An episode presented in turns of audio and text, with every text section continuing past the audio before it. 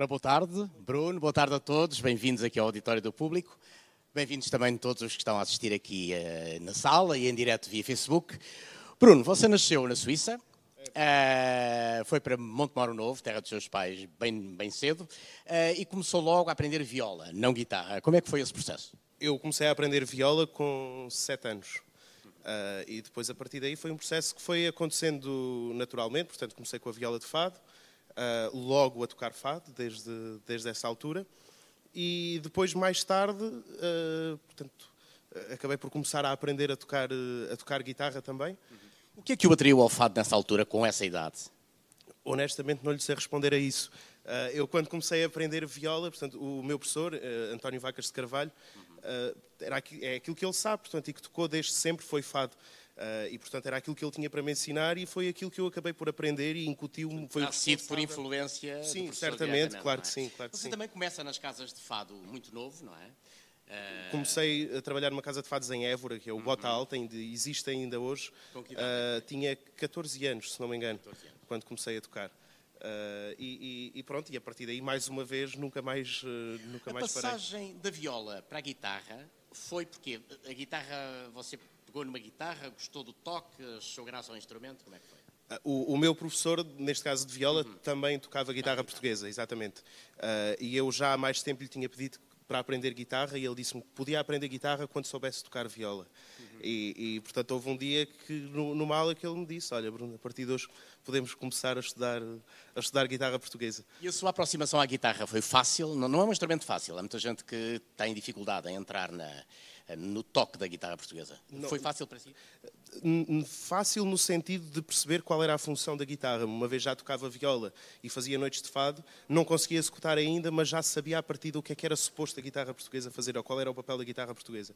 E nesse sentido foi, foi, foi um bocadinho mais fácil. Obviamente, tecnicamente falando, tive a mesma dificuldade de todos os outros, como é óbvio, não é um instrumento fácil de todo. Você uh, não só se agarrou muito à guitarra portuguesa, como acaba depois por fazer uh, uma licenciatura, não é? Aí com o Custódio Castelo, já mais tarde, aos 20 anos, é? Uh, tinha 19 anos quando fui estudar com o Custódio Castelo, acabei a minha licenciatura em Castelo Branco, lecionada pelo, pelo Custódio Castelo, que é absolutamente a minha maior referência da guitarra portuguesa. E, e foi, foi incrível em, em, em, tão pouco tempo, apenas três anos de licenciatura, a quantidade de coisas que eu consegui aprender com ele e que continuo a aprender, obviamente. Foi no período da licenciatura ou foi antes que começou a aprender, por exemplo, uh, o repertório e as criações dos outros guitarristas? Porque você, neste disco, que aliás chama Desatino, é engraçado como a passagem da palavra destino para desatino basta uma letrinha, não é? Uh, você tem uma série de. Começa, aliás, logo o disco com uma série de, de temas de guitarristas uh, célebres, como Casimiro Ramos, Domingos Camarinha, Fontes Rocha, etc. E também tem um tema do Custódio Castelo e depois passa aos temas da sua aos seus originais.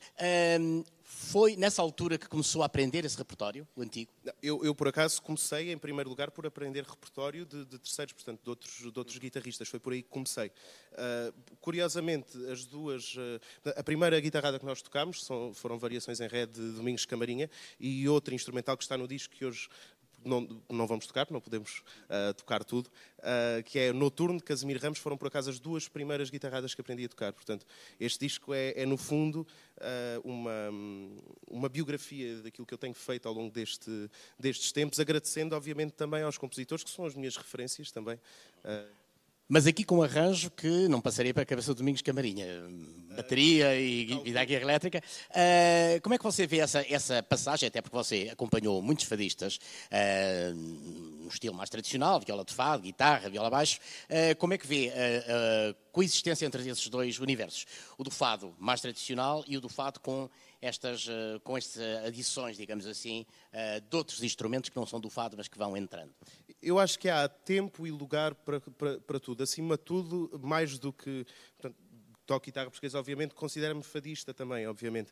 Mas mais do que isso, sou músico também. E, e, e ouço muita coisa e tenho influências uh, de, de, de, muitas referências diferentes fora do, do, do, fado ou da linguagem tradicional. E, e eu considero posso dizer duas ou três bandas que costumo ouvir muito, Snarky Puppy, por exemplo. Aqui, uh, não sei, ouvia muito Red Hot Chili Peppers quando era mais novo. Uh, um, e lá está, este, este, conceito destes arranjos, deste disco e tudo mais, vão um bocado de encontro às minhas influências e àquilo que tenho aprendido ao longo dos anos, não só uh, no, no fado. Portanto, como lhe disse, acho que há, há sítio e há alturas para fazer, para fazer estas experiências e tudo, e se não as fizer agora, se calhar mais tarde, não, não, não as farei. Portanto, acho que.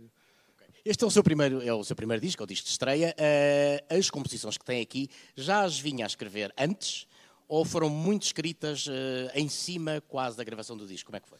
For, foram feitas com alguma antecedência, mas, uh, mas pensadas com o intuito de gravar este disco. Portanto, quando decidi que gravava o disco, havia meia dúzia de, de, de, de instrumentais, algumas versões, dois ou três originais que, que já sabia a partida que queria gravar. Uh, e, e, depois de ter decidido efetivamente gravar o disco, é que acabei de compor e de compor os temas e compor o alinhamento, portanto, para, para avançarmos com, com, com a concretização do, do álbum. Por último, uh, no meio do fado, uh, no meio mais tradicional do fado, como é que vem, como é que têm visto esse teu disco, que já foi lançado aqui este, este ano, como é que foi? Eu tenho recebido, felizmente, as melhores críticas. Uh, os, os, meus amigos, colegas com quem trabalho, têm, têm, gostado, pelo menos é aquilo que me têm dito e eu quero acreditar. Há de haver certamente alguém que, não, que pode não gostar, certamente não, não, se agrada a toda a gente, mas as críticas que tenho recebido têm sido todas muito positivas. Isso deixa-me profundamente feliz, como é óbvio. Muito bem, obrigado, Bruno. Uh, vamos ouvir mais dois temas uh, para fechar. Uh, a Valsinha do Fontes Rocha, verdade? E, e Saudades, Saudades, é um tema seu.